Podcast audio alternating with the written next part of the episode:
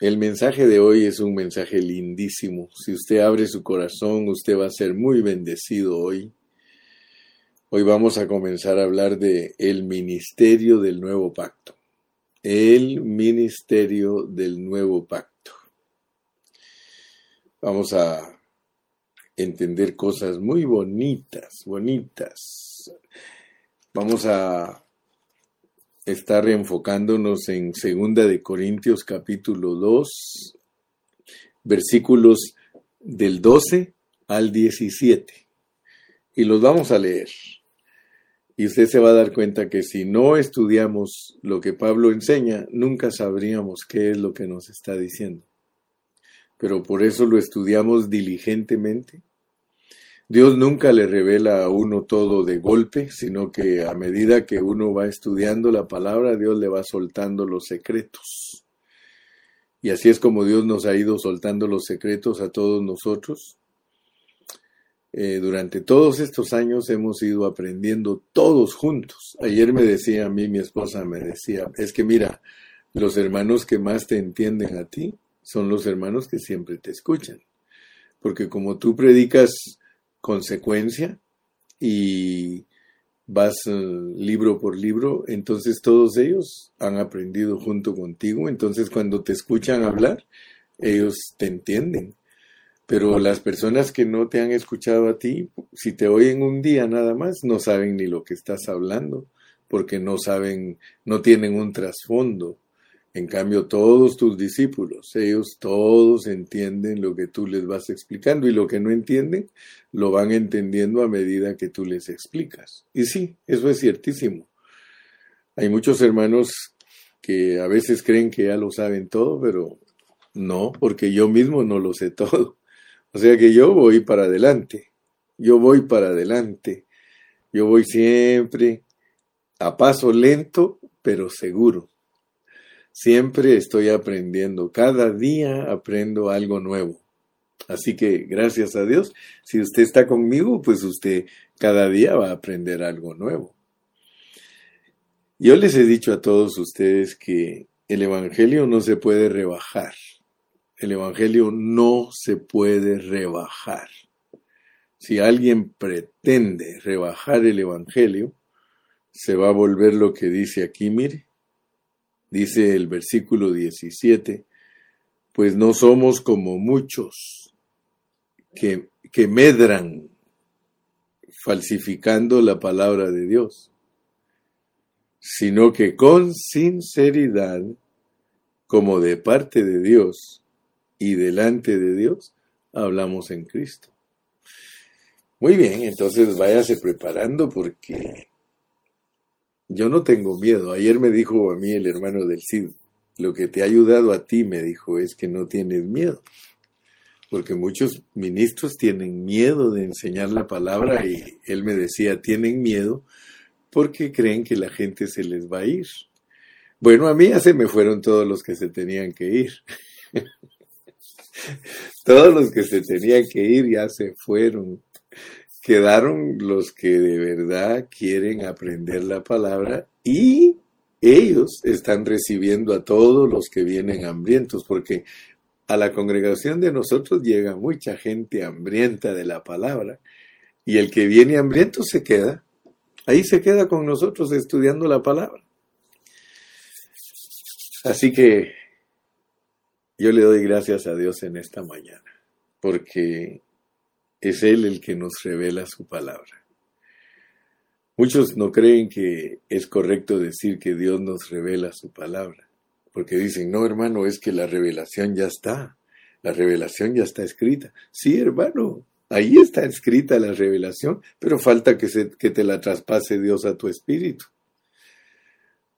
Yo siempre he creído que la palabra de Dios está escrita y está revelada. Aquí está revelada. Pero que muchos hermanos no tienen revelación porque no se las traspasa Dios a su espíritu. Y el propósito es que Dios nos traspase esta palabra a nuestro espíritu. Así que vamos a leer estos versículos y hoy solo vamos a estar meditando en tres versículos. Vamos a estar meditando en el 12, 13 y 14, pero vamos a leer del 12 al 17 para que nos familiaricemos porque hoy vamos a empezar a desarrollar el asunto del ministerio del nuevo pacto. Ya vimos que capítulo y medio lo usó Pablo para introducirse, para mostrarnos su autobiografía y que ya entendimos que la autobiografía de Pablo es una autobiografía que se puede resumir como la autobiografía de Pablo Jesucristo. Pablo Jesucristo. Si a nosotros nos tocara escribir nuestra propia biografía, eso se llama autobiografía porque nosotros la escribimos y segurísimo que nosotros solo hablaríamos de nosotros. Pero la característica especial del apóstol San Pablo es que la autobiografía de él no es una autobiografía individual o personal, sino que es la autobiografía de él con el Cristo que mora en él. Dicho en otras palabras, hermano, la autobiografía de Pablo es una autobiografía que presenta a dos personas que se han hecho uno. Pablo se hizo uno con Cristo y al haberse hecho uno con Cristo, él ya no estaba solo él no presentó una biografía de su persona como alguien que se distinguió entre la humanidad, no, él, él escribió una biografía en la que incluyó a Cristo como su espíritu morador, su espíritu vivificante, su persona. O sea que él se amalgamó con Cristo. Esa es, la, esa es la expresión más correcta que podemos usar. Que él se amalgamó con Cristo, se hizo uno con Cristo. El que se une al Señor, un espíritu es con él. Así que yo ahora soy Gilberto Cristo. Por eso me llamo cristiano, pues para hacerlo un poquito más entendible, somos cristianos, pero tenemos una unión orgánica con Dios, tenemos una unión orgánica con Cristo. Ahora tú, hermana Jaila, tú eres Jaila Cristo. Sí, hermano Romy, tú eres Romy Cristo. ¿Verdad que no te conocías tu nombre bien, Romy? Ahora que estás en Cristo.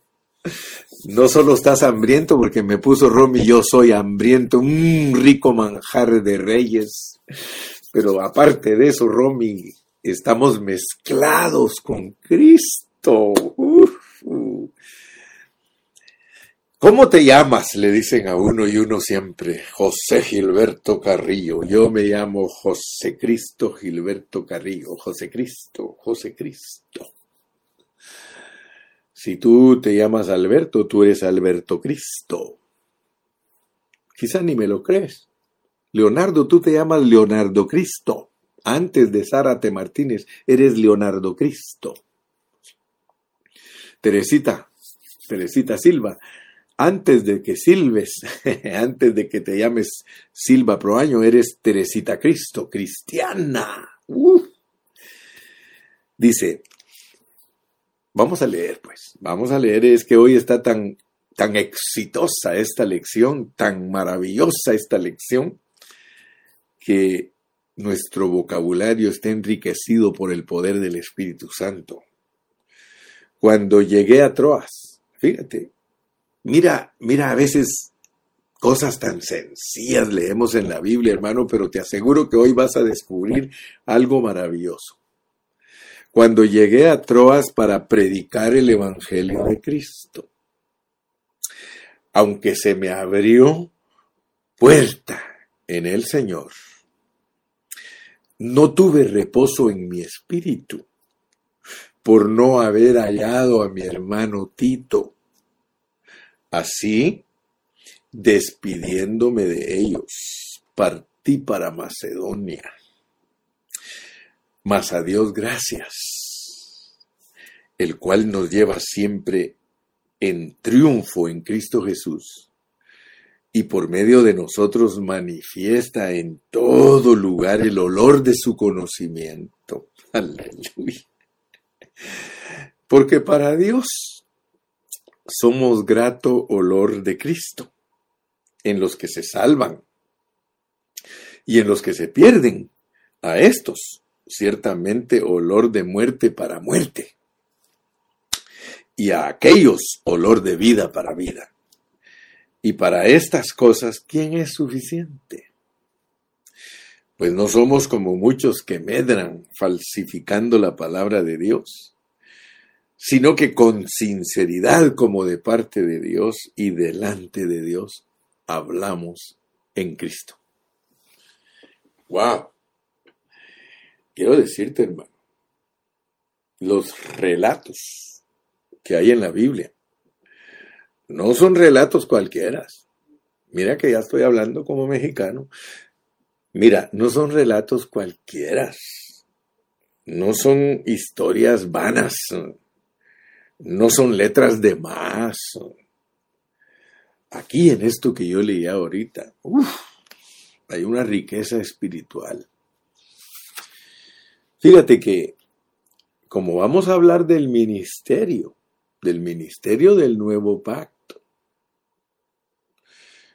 yo quiero que tú te des cuenta que todo lo que Cristo es, todo lo que Cristo ha hecho, todo lo que Cristo ha logrado y todo lo que Cristo ha obtenido es para forjarse en nosotros. Escúchame bien. Es para que esté impregnado en nuestro ser. Hoy día, escucha bien, todo lo que Cristo es, hoy día, porque te dije que no voy a rebajar el Evangelio, ni voy a falsificar la palabra de Dios. Si yo quiero bendecirte a ti, si yo quiero que tú crezcas en Cristo Jesús, yo no voy a tener miedo. Porque hay muchos ministros que tienen miedo de predicar la pureza de la palabra. Y por eso la tienen que falsificar. Y la palabra falsificada no tiene el efecto que debe de tener para los cristianos. Si tú falsificas la palabra, le quitas la efectividad. ¿Y cómo le puedes quitar la efectividad? Falsificándola. Y claramente te dice Pablo que es por miedo, por miedo. Los cristianos no debemos tener miedo de decir la palabra como está escrita. Pero no te estoy hablando de esos hermanos que son legalistas y que dicen es que esta es la doctrina pura, esta es la sana doctrina y lo que menos enseñan es la palabra de Dios. Ellos creen que los prejuicios que tienen al leer la Biblia, que esa es la sana doctrina, yo no te estoy hablando de eso.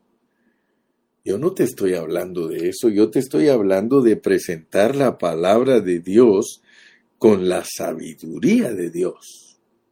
Fíjate que siempre que nosotros consideramos cuáles son las principales cualidades de un ministro efectivo, nosotros pensamos que un ministro es efectivo si es elocuente ¿sí? Si es un buen orador, si tiene una personalidad carismática o que tiene poder para hacer milagros o efectuar obras poderosas en el nombre del Señor Jesús. Fíjate que ese es el pensamiento natural que tenemos nosotros como cristianos de que alguien es buen ministro si obtiene esas cualidades. No obstante, según el Nuevo Testamento, un ministro genuino del nuevo pacto no se destaca por ninguna de esas cosas que les mencioné. En lugar de eso, un ministro genuino como eran los apóstoles, como era el apóstol Pablo. Ellos se conocían como ministros genuinos porque ellos tenían crecimiento y madurez espiritual. Fíjate que el apóstol Pablo era un ministro que poseía todas estas características. Él no confiaba en su habilidad humana. Él nunca confió en su habilidad natural, ni tampoco confió en los dones sobrenaturales. Óyeme eso. Él era una persona que empleó muchos años de su vida para experimentar, para disfrutar, para estar constituido internamente.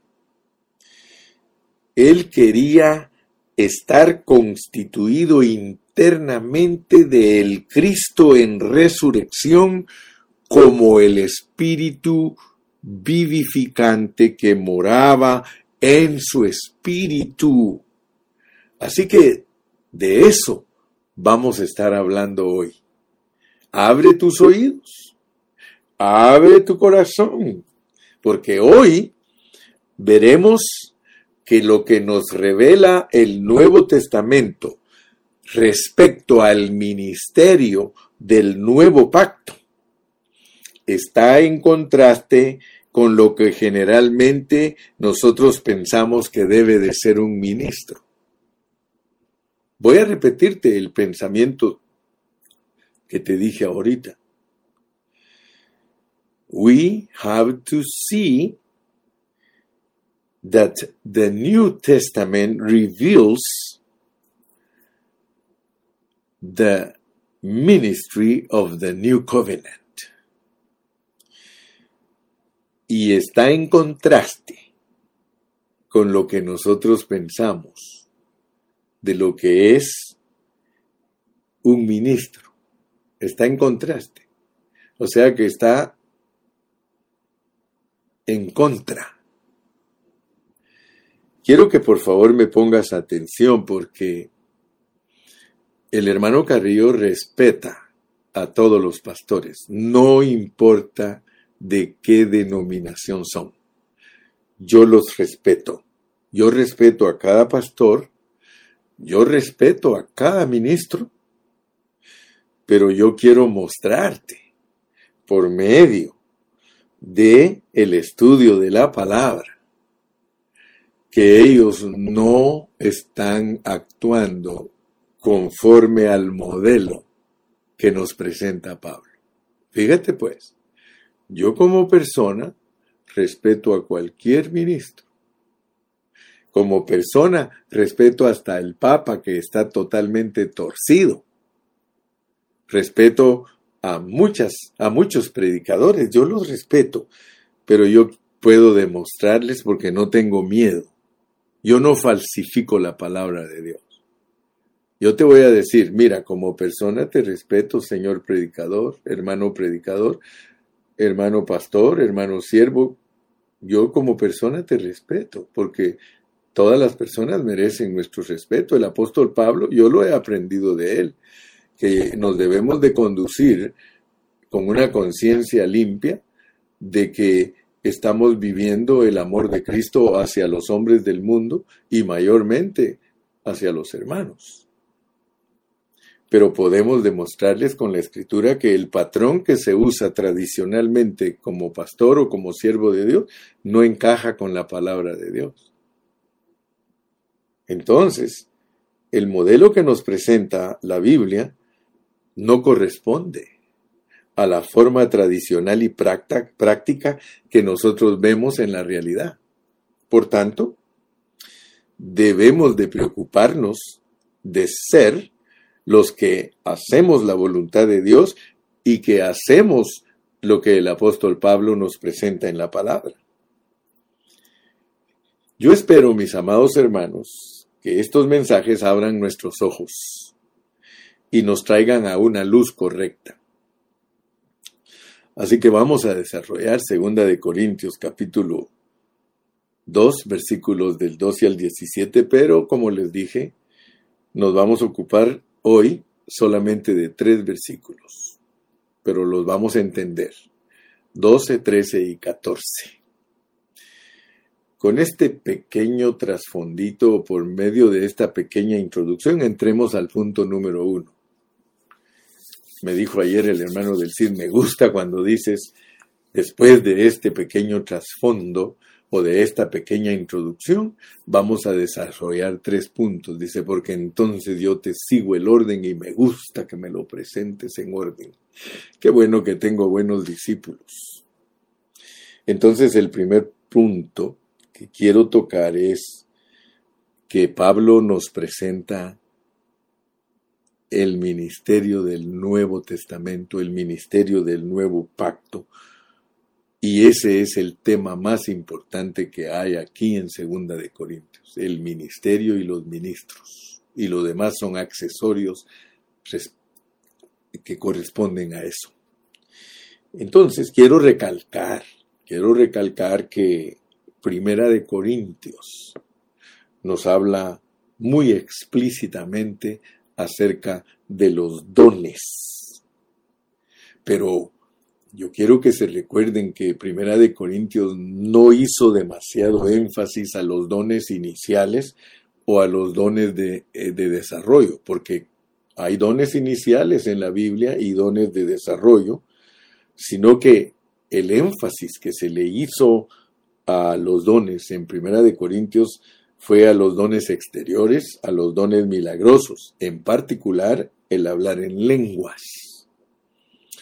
En ese punto hablamos de que el hablar milagroso se puede manifestar en cualquier persona, aún en un asno.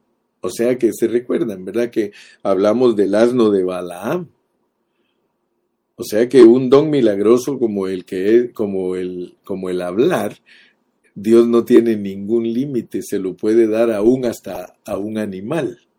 Perdone, no estoy ofendiendo a nadie, sino que estoy usando una ilustración de que a un asno lo hizo hablar Dios el, idioma humano para hacerle entender a Balaán la situación y, que, que, el asno vio al ángel que estaba arrinconándolos para que Balaán no pasara por ahí. Entonces todos podemos recibir un don repentinamente. Y como les dije, al decir que un asno habló, no estoy diciendo que ustedes son asnos, ni mucho menos estoy diciendo que yo soy asno.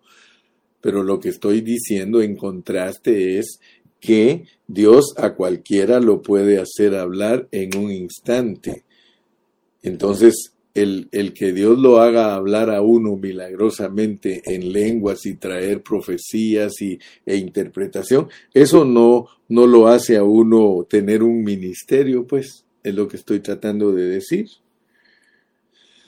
Muchos hermanos que nos han enseñado la Biblia anteriormente, ellos dicen que para llegar uno a ser un buen ministro del nuevo pacto, uno necesita sus primeros 20 años de ministerio.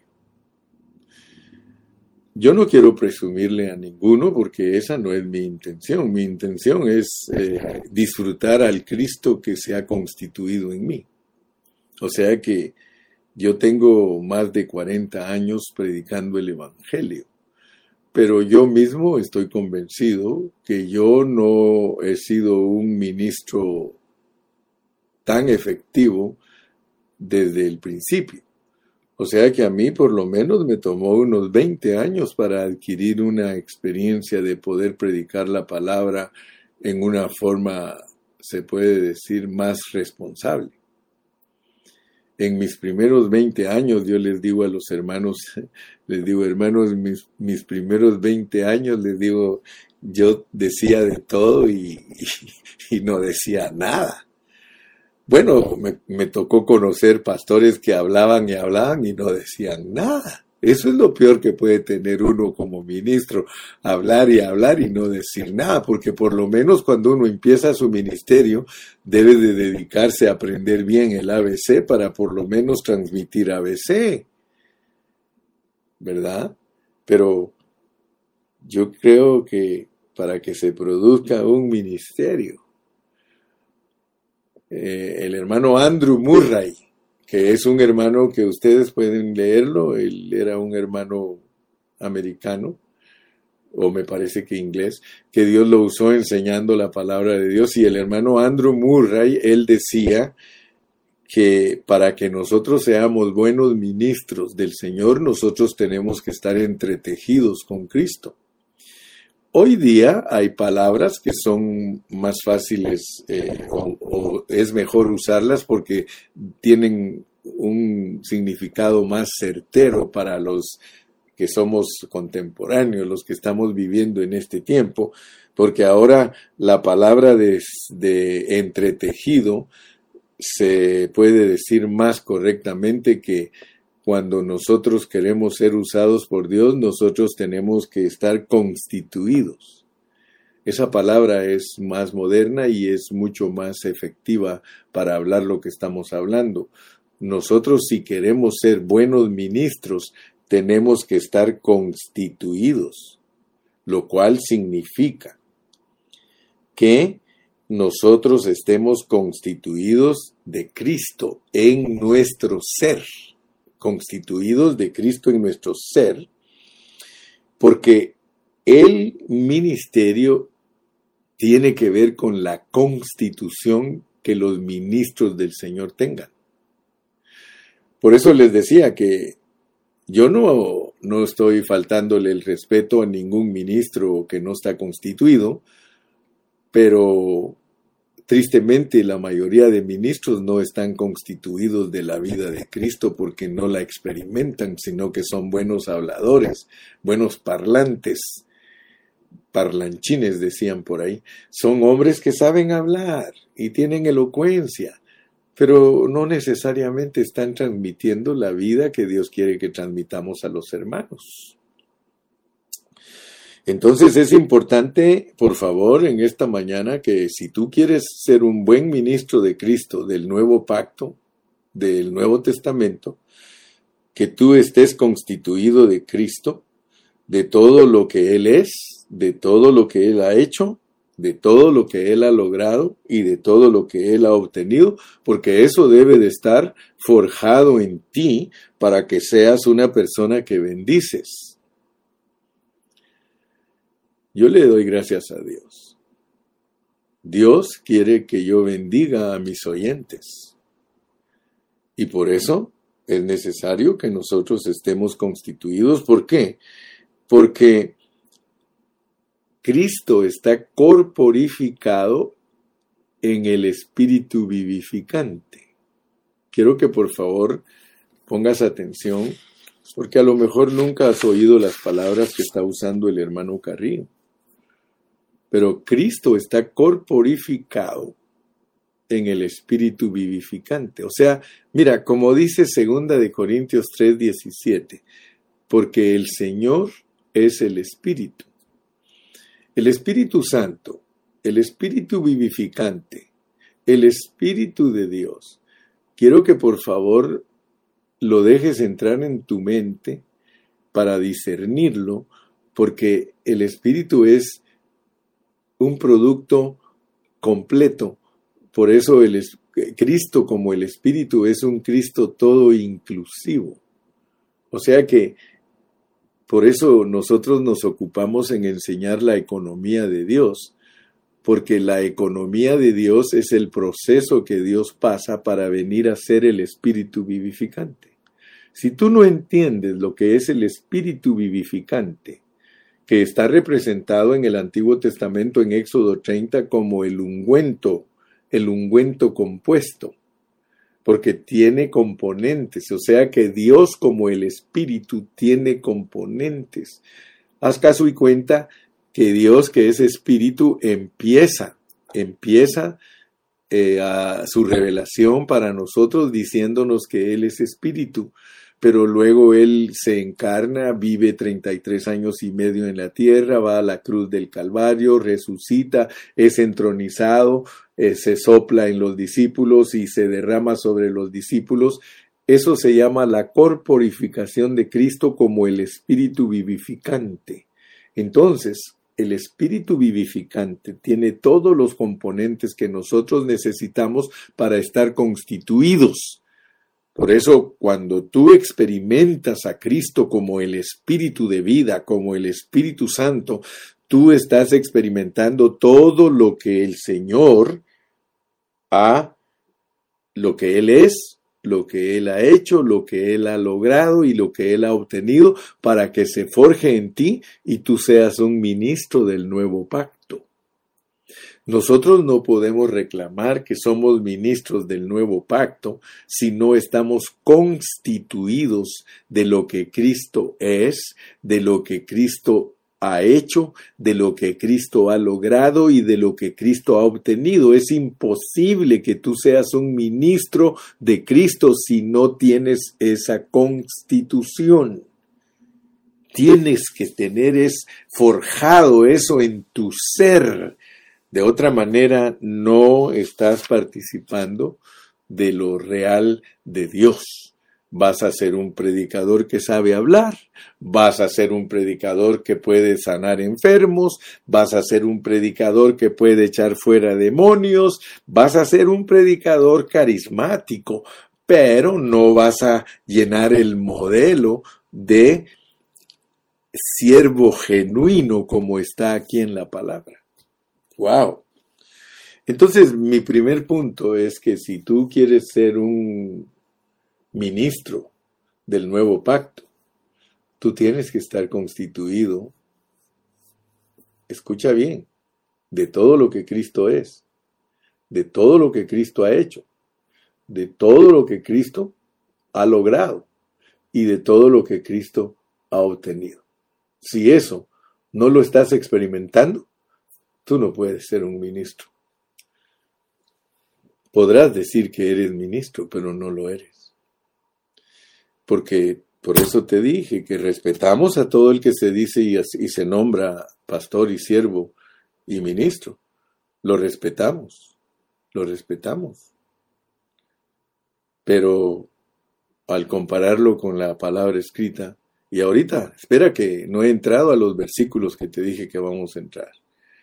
Entonces, segundo, segundo, yo quiero que tú sepas que el Nuevo Testamento tiene un solo ministerio. El Nuevo Testamento tiene un solo ministerio. Y lo que Pablo quiere es que nosotros tengamos parte en ese ministerio. Hermano, tener parte en ese ministerio es participar de él.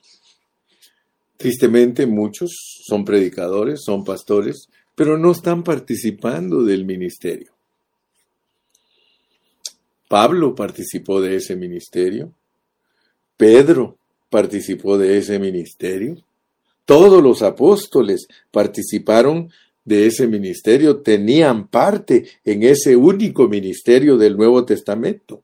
Recuérdate que es el único ministerio el único ministerio, el ministerio del nuevo pacto. Ya ahorita no estamos en el ministerio que fue de ley y tuvo gloria. Ahora estamos en un ministerio más glorioso. Yo estoy usando la jerga del apóstol San Pablo. Los ministros del ministerio del nuevo pacto se producen mediante la constitución de Cristo en los creyentes. Todos los creyentes del Nuevo Testamento pueden ser ministros del nuevo pacto si se dejan forjar a ese Cristo glorioso como el Espíritu de vida dentro de ellos. Bendito sea el nombre de Cristo Jesús. Entonces, para nosotros el ministerio es una constitución de Dios. ¿Por qué? Porque el ministerio es lo que Él es y lo que Él tiene, y que ha sido forjado en nosotros hasta las fibras de nuestro ser, hasta que Él ha llegado a ser nuestra constitución. ¿Se recuerdan ustedes que hemos hablado de eso? Hemos hablado de Mateo 5, 6 y 7, que es la constitución del reino.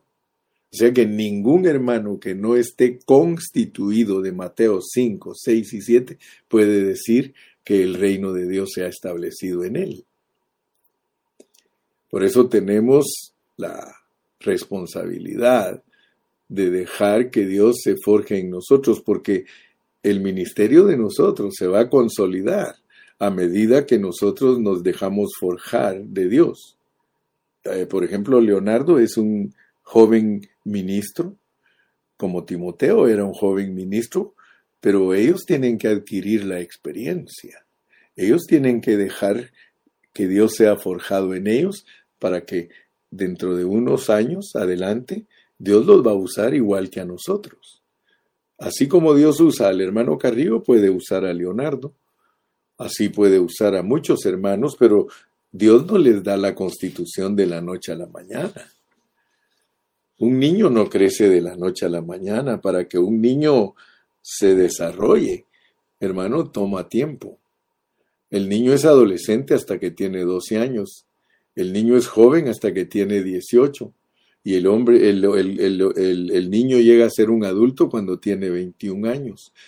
Todos nosotros debemos crecer. Ninguno de nosotros puede resultar constituyendo a los hermanos de las verdades y la vida de Cristo si no está Él constituido primeramente. Entonces, es bien importante que nosotros entendamos todos estos asuntos porque de esa manera nosotros podemos ayudar a los hermanos. Entonces, el ministerio tiene que ver con la constitución de vida y en vida. Y eso vuelvo a repetirles, toma tiempo, se necesita tiempo para crecer. ¿sí? Por consiguiente, se necesita mucho tiempo para que nosotros maduremos en la vida divina. No es posible que en un par de años podamos crecer en la vida divina y que Dios se forje en nosotros como nuestra constitución. La vida necesita tiempo para crecer el ministerio no se forma en poco tiempo. Ahora veamos la manera en que Pablo presentó el ministerio. Ahora sí, pues, vamos a entrar a los versículos 12 y 13 porque ya me quedan solo 18 minutos. Mira, cuando llegué a Troas, para predicar el Evangelio de Cristo, porque estamos hablando de que los ministros del nuevo pacto somos los predicadores del Evangelio de Cristo. Entonces, a pesar, y mira lo que dice, pues, porque Pablo aquí nos va a dar una lección bien grande. Dice, cuando llegué a Troas para predicar el Evangelio de Cristo, aunque se me abrió puerta en el Señor. Dios le había abierto una puerta muy maravillosa para predicar el Evangelio al apóstol Pablo. Pero ¿qué dice él? No tuve reposo en mi espíritu. Ahora pregúntate, pregúntate por qué Pablo, para introducirnos al ministerio, nos dice que él llegó a Troas y que Dios le abrió una puerta para que predicara el Evangelio, pero que él no tenía reposo en su espíritu. ¿Qué significa para un ministro del Señor que aunque exteriormente se nos ponga un panorama grandioso para predicar el Evangelio, pero que no hay paz en nuestro espíritu, no hay reposo en nuestro espíritu? ¿Por qué no tenía reposo? Porque no encontró a su hermano Tito. Ahora yo te pregunto, hermano, ¿cuál es el propósito? ¿Cuál es el propósito de encontrar a un hermano? ¿Por qué Pablo nos cuenta eso? ¿Por qué no nos cuenta otras cosas? ¿Por qué no nos pone aquí algo que podamos entender, sino que nos empieza a decir que Dios le abrió puerta y que no tenía reposo en su espíritu Fíjate, la cátedra que nos quiere dar a los que queremos ser ministros del Evangelio. Por eso él dice, yo no voy a hablarles a ustedes con sabiduría humana, yo no voy a tratar de enseñarles a ustedes que ustedes sean buenos ministros por medio de sabiduría humana. No, no, no, yo les voy a, les voy a enseñar a ustedes ¿cómo pueden ustedes ser ministros genuinos del Evangelio teniendo paz en su espíritu, teniendo reposo en su, espíritu? Fíjese que Pablo quería recibir noticias, por eso andaba buscando a Tito. Él quería porque Tito ya sabía cómo habían reaccionado los hermanos de Corinto cuando él les escribió Primera de Corintios. Tito, Tito fue de gran bendición al estar ahí con ellos y entonces él antes de ir a visitar a los corintios, los corintios estaban enojados porque él no aparecía. ¿Dónde está ese Pablo que es un carnal porque nos dijo que nos iba a visitar y, no nos visita? Y ahora viene viene Pablo y dice, pues cuando me fui a Troas, había una puerta para predicar el Evangelio, pero no tenía paz en su espíritu porque no había encontrado a Tito. Esta es una lección grande para todos nosotros los predicadores que debemos de aprender. Porque muchos de nosotros los predicadores nos, nos dejamos llevar por la situación externa nosotros miramos, wow, el Señor me abrió puerta, vieran cómo estoy ahora, cómo puedo predicar el Evangelio, se me abrió puerta. O sea que lo que nos quiere enseñar Pablo a todos nosotros los predicadores es que Dios nos prueba y Dios nos pone un ambiente externo bien favorable para predicar el Evangelio. Pero Pablo no se puso a predicar. Él dijo, la puerta está abierta, hermano, tú puedes tener puerta abierta para predicar el Evangelio, pero puede ser que no tengas paz en tu espíritu. ¿Por qué? Porque no has encontrado a Tito. Ahora, ¿qué es lo que Dios nos quiere decir a través de este incidente? Él nos quiere decir que lo más importante no es predicar el Evangelio, lo más importante es que nosotros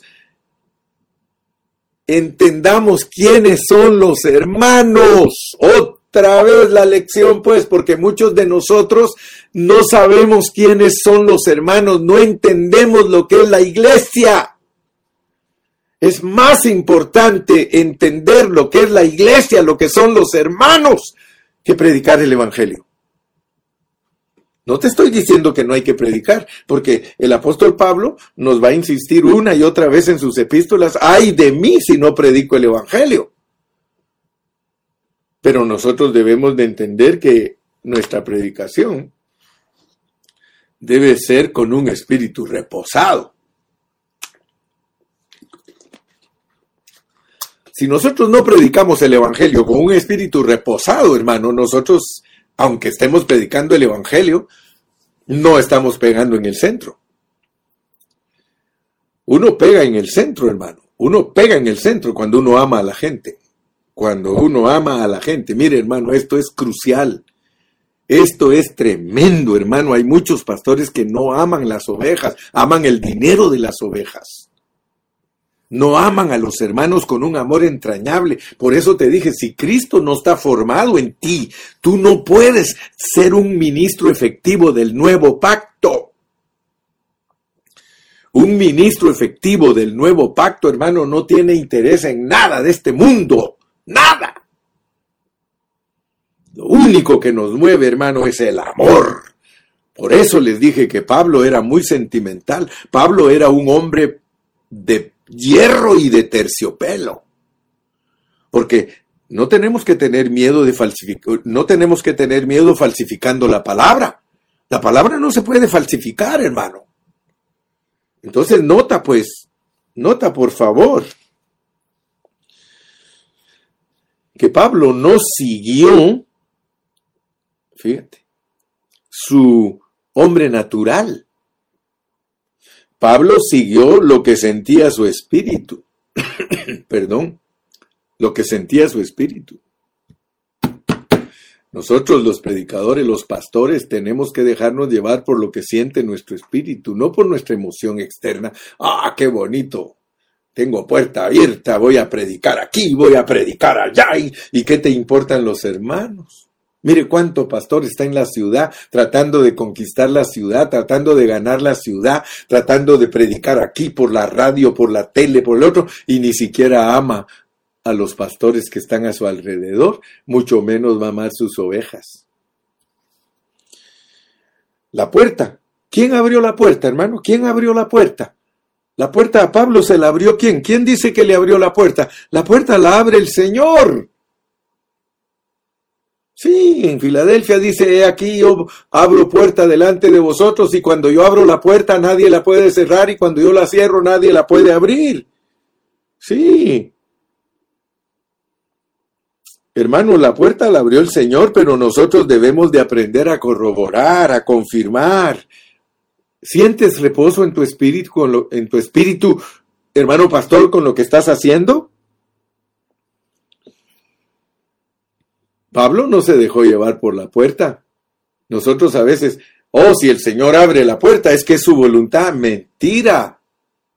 El Señor abre muchas veces la puerta para probar nuestro corazón a ver si buscamos a Tito. ¿Y quién es tu Tito? ¿Quién es tu Tito, pastor? ¿Quién es tu Tito, siervo que predicas? ¿Quién es tu Tito, cristiano? Tu Tito tiene que ser tu hermano, entonces esto nos muestra algo muy elevado, hermano. ¿Cuál es nuestra preocupación principal? ¿Es mi predicación, es mi, es mi perdón, es mi preocupación principal predicar el Evangelio o los hermanos? Yo he tratado a veces de explicarle a muchos hermanos, porque muchos hermanos dicen, hermano Carrillo, es que no evangelizamos y aquella iglesia es bien activa, sale a hacer marchas a la calle con pancartas y todo. Hermano, ¿qué es más importante? Lo más importante es cuidar la iglesia. Claro que vamos a predicar allá afuera, claro que lo vamos a hacer, pero eso no significa que estamos haciendo la voluntad de Dios, hermano. La voluntad de Dios es más profunda.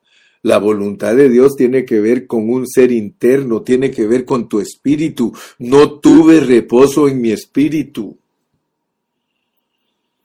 Hermano, ¿tú conoces al hermano Gilberto? El hermano Gilberto no va a hacer nada si no tiene reposo en su espíritu. Yo no voy a hacer nada, ni voy a visitar a ningún hermano si no tengo reposo en mi espíritu. Pero cuando tengo reposo en mi espíritu, entonces yo voy a hacer las cosas. Did you ever realize that it is important to exercise your spirit? You have to exercise your spirit if you want to do the will of God. Nosotros a veces somos así, mire, como decía un hermano. Dice, una hermana, dice, quiere comprar un vestido. Y ella dice, bueno, si salgo al carro y arranca el carro, es la voluntad de Dios que yo vaya a comprar mi vestido. Al llegar al almacén, a Macy's, de JC dice, ay, todavía tengo duda que Dios quiera que yo compre ese vestido. Si está en especial, es la voluntad de Dios. Y cuando llega, está en especial el vestido. Ahora mi pregunta es, ¿tienes reposo en tu espíritu, hermana? ¿Tienes reposo en tu espíritu? Si tienes reposo en tu espíritu, aunque no esté en especial, aunque no te arranque el carro, hazlo. You know what I mean? ¿Cuál es nuestra preocupación principal? Tienen que ser los hermanos, tienen que ser los hermanos. Cuando llegué a Troas para predicar el Evangelio de Cristo, aunque se me abrió puerta en el Señor, no tuve reposo en mi espíritu por no haber hallado a, a mi hermano Tito. Finalicemos. Solo me quedan siete minutos. Finalicemos. Este es el tercer punto. Versículo 14. Mas a Dios gracias, el cual nos lleva siempre en triunfo en Cristo Jesús, y por medio de nosotros manifiesta en todo lugar el olor de su conocimiento. Perdón. Quiero terminar, hermano. Siete minutos.